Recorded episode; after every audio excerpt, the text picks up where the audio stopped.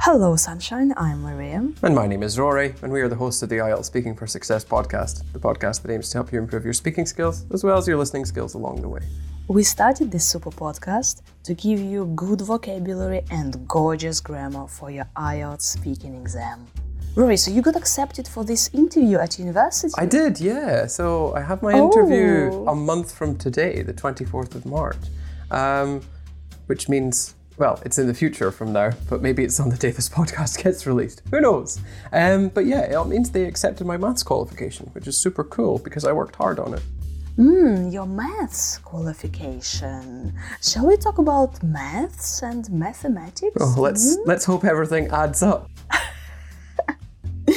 Fingers crossed. Yes, dear listener, in speaking part one, they can ask you questions about maths, mathematics. Rory, do you like maths? No, and I probably never will. Um, I think numbers are just too abstract for me, and I don't really understand them.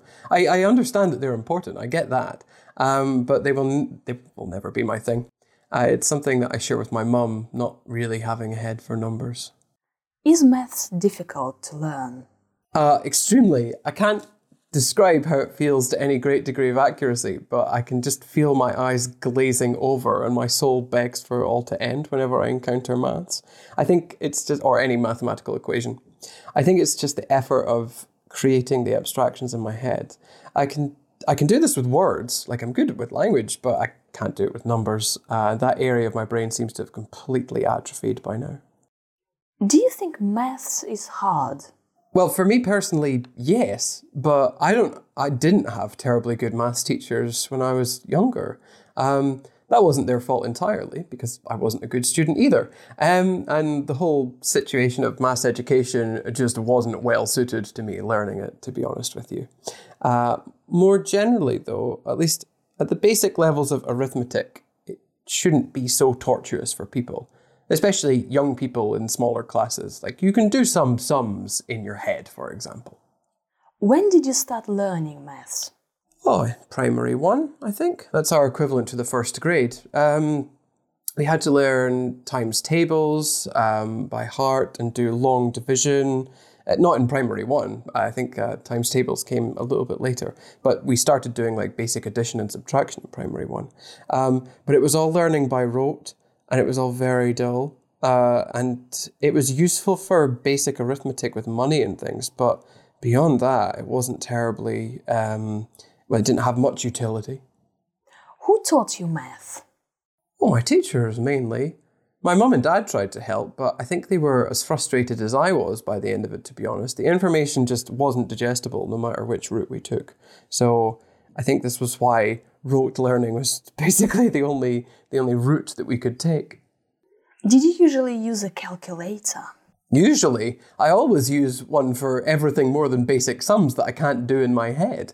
Um, and I don't even bother with the formula, frankly. I just sort of um, try, uh, either I'll find some sort of um, equations website online that can do more advanced formula, or uh, I'll ask a friend. I, I know a lot of maths teachers. Every English teacher should know a maths teacher, and vice versa. That's really useful. Rory, thank you so much for your precise mathematic answers. Hopefully, hopefully everything adds up or added up.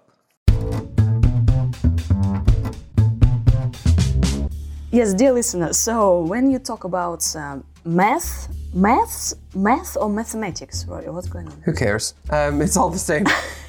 no, math, math in America, maths in the UK, and mathematics is the formal term for everything connected to this. Okay, so in the UK, what do they say? Maths. Maths uh, with the S, maths. Mm-hmm. Well, yeah, Yeah. but um, if you have like, if you're from certain areas of England, for example, you say maths with F sound. Maths.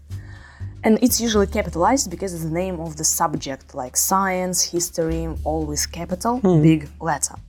So when you talk about this uh, maths, you should use topical vocabulary, vocabulary specific to mathematics. For example, uh, Rory told us equations. Equations and formula. Yeah. Like many formula. Yeah, I, I'm really the worst person to talk about this at all in general No, you took like the exam, Rory. Come on, man up. You took the exam. well, I don't You know the do difference between equations and formula. Like they're things. I don't know what they are. I use them to mean a sequence of numbers or characters. My guess would be that equations are things that you use to make calculations, and formula are sort of general algorithms for carrying out equations. That's my closest guess. I don't know if that's true. Yeah, but like uh, when you talk about mathematics, we talk about doing sums, and during your maths classes, you do sums. Like two plus six Yeah. equals what? This is a sum. Yeah. Yeah, twenty plus twenty, it's a sum, and we do sums. So usually during it's to talk about the like short equations, easy ones to do. But also the sum is a technical mathematical term for the total of something. So actually when you find the sum of something, that means that you add everything together. See, I did learn some things on my maths course, wow, but, wow, but none of it's wow, that's impressive. It's not. No, but you got accepted, right, for this uh, interview. I did, but I'm teaching like primary Yeah. school math, so that's really easy. Yeah, but you should um, you should be beyond their level, so you should know much more than primary kids to teach them. Right, and then uh, when you do these sums, we have divisions, additions, and subtractions. So, for Oh, example, almost two sub- plus subtractions. Subtractions. Two, sub- subtraction. I don't know oh what God, subtractions are, but I think they're a little bit different. Hold on a sec. sub- subtraction, right? Subtract. So if I go with uh, 2 plus 2, this is a, an addition, right? So additions. Uh, divisions would be uh, 2 div- uh, no, like uh, 6 divided by 3 Which is two. divided. Yeah. And then subtraction, It's when gonna you be- take one amount away from another amount. So yes, Three 6 m- minus 3. yes, three. Yeah. So these are all different sums. But these are like really basic ones. You um, Yeah, you learn how to yeah, do this in primary school. Well, normally. Except for except for long division, which is when you divide huge numbers, I think, isn't it? Um, or you divide a number by a number that is actually bigger than it. Something like that. It's very complicated. I don't want to do it. Yeah. And we're talking about the basic level of arithmetic. Arithmetic is another um, synonym for mathematics. Yeah, it's like doing the numbers in your head, basically. Mhm. Yeah. And you can do the numbers in your head. Mhm. Like I'm good at doing the numbers in my head or doing the sum or doing sums in my head. Or I use a calculator Yay! to do basic sums. Like I always use a calculator. So you do calculations, you calculate, right? You can say just, oh, I can't do basic sums in my head. I have to use a calculator. I don't even bother with the formula. Formula, right? Yes. Formula. And if you don't bother with something, that means you don't do it. Mm. And at school, Rory learned times tables. Yeah. times tables, right? Times, ta- times tables. Which is just like you learn, like, it's like one times and then it's usually one to 10. It used to be one to 12, I think, because in the UK we used to have a different money system. Uh, and then things changed in the 1970s, I think, and you had to relearn how to do it. Anyway, just again, uh, go to Google Images and uh, type in times tables. And the collocation is to learn timetables. And Rory did it by rote. Yes, which just means that you learn it by heart and repeating it again and again and again until you die from boredom. Yes. Yeah. Yeah, I think everybody did that at school because yeah, they send you off uh, to summer holidays and they say, "Who you have to learn times tables," which was torturous. Did they do for that? Many people. Yes, uh-huh. Oh yeah, yeah. So if something the, whole, is the whole summer. Yeah, if something is torturous, it just means that it's like Torture. torture. Yeah, like you torture people, you uh, inflict pain on them. So learning timetables by heart is torturous, or you can say mathematics is torturous for me. So this is like um, it gives me pain, basically. And um, you can say that maths is not my thing. right? And Rory, you, you did say that numbers are not my thing. Yeah, so if something is not your thing, then it just means that it, you're not into it. Uh, it's not something that's very interesting for you. Yeah, it's not my thing, you know. Or you can say, I don't have a head for numbers. Exactly. If you don't have a head for numbers, then it means that you're not very good at, well, making calculations in your head, for lack of a better term. Yeah, but like saying I'm not good at numbers is boring. So you can say I don't have a head for numbers. Yes. It's not my thing. And this uh, part of brain, which is responsible for um, calculations in Rory's head, is now atrophied. So, yeah, if something is atrophied, then it just means that it, well, what's the word? It's Died. it's died basically. So if your muscles atrophy, it means that they shrink and uh, become, I suppose, less useful than they used to. so mu- muscles can atrophy, and uh, parts of parts of your brain can atrophy. Or Ro- Rory said that um, this area of my brain has atrophied, right? So present perfect. Exactly. And um, also, when you talk about mathematics, you can say that, oh, when I was learning maths, mm, I felt my eyes glazing over and my soul was begging for it to end. Basically. this is like where you, where you got very poetical, right? Yeah. right? So well, if your eyes glaze over, it just means that you stop paying attention to whatever it is someone is saying to you, and you can just Mm-hmm. your eyes just stay in the same position. They don't move. They just stay fixed because you're not really looking at what um, intently at the other person while they are speaking to you. oh wow, like um, some desserts have this glazing. Um, yeah, it's kind of a similar description of how your eyes look. Okay. Yeah, so my eyes started glazing over, and my soul begs for it to end. Please. My soul does it. beg for it to end.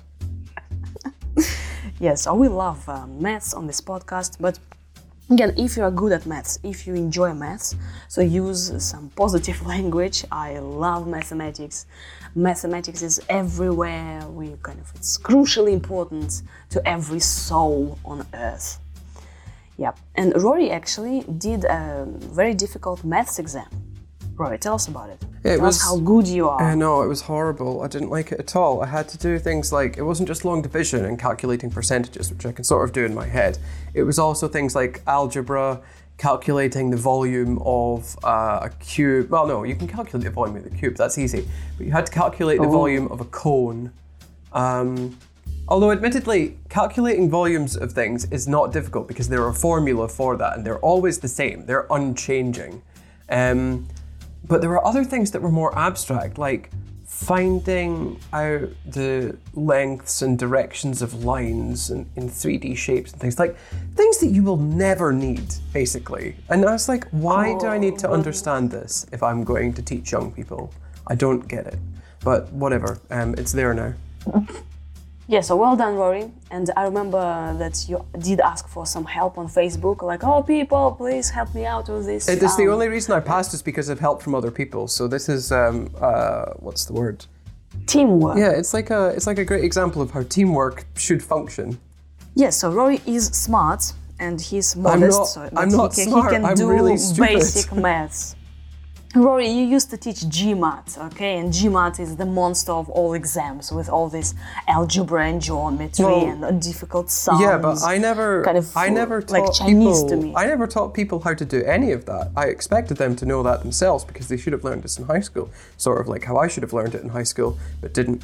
And um, I, it's no. I always said like you've employed me as an English teacher. I'm not employed as a math teacher. That, those are two very different things. Hmm. True. So we are super enthusiastic about maths, and I think on this high note, bye. Bye.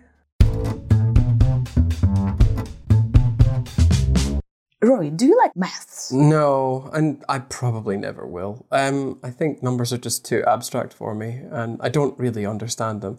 I, I understand that they're important. I get that, um, but they will n- they will never be my thing. Uh, it's something that I share with my mum. Not really having a head for numbers. Is maths difficult to learn?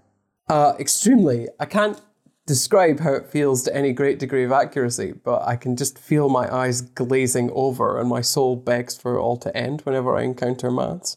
I think it's just, or any mathematical equation. I think it's just the effort of creating the abstractions in my head. I can I can do this with words, like I'm good with language, but I can't do it with numbers. Uh, that area of my brain seems to have completely atrophied by now. Do you think maths is hard? Well, for me personally, yes, but I don't. I didn't have terribly good maths teachers when I was younger. Um, that wasn't their fault entirely because I wasn't a good student either. Um, and the whole situation of mass education just wasn't well suited to me learning it, to be honest with you. Uh, more generally, though, at least at the basic levels of arithmetic, it shouldn't be so tortuous for people especially young people in smaller classes. Like you can do some sums in your head, for example. When did you start learning maths? Oh, primary one, I think. That's our equivalent to the first grade. Um, we had to learn times tables um, by heart and do long division. Uh, not in primary one. I think uh, times tables came a little bit later, but we started doing like basic addition and subtraction in primary one. Um, but it was all learning by rote and it was all very dull. Uh, and it was useful for basic arithmetic with money and things, but beyond that, it wasn't terribly, um, well, it didn't have much utility. Who taught you math? Well, my teachers mainly. My mum and dad tried to help, but I think they were as frustrated as I was by the end of it, to be honest. The information just wasn't digestible no matter which route we took. So I think this was why rote learning was basically the only the only route that we could take. Did you usually use a calculator? Usually, I always use one for everything more than basic sums that I can't do in my head. Um, and I don't even bother with the formula, frankly. I just sort of um, try, uh, either I'll find some sort of uh, equations website online that can do more advanced formula, or uh, I'll ask a friend. I, I know a lot of maths teachers. Every English teacher should know a maths teacher, and vice versa. That's really useful.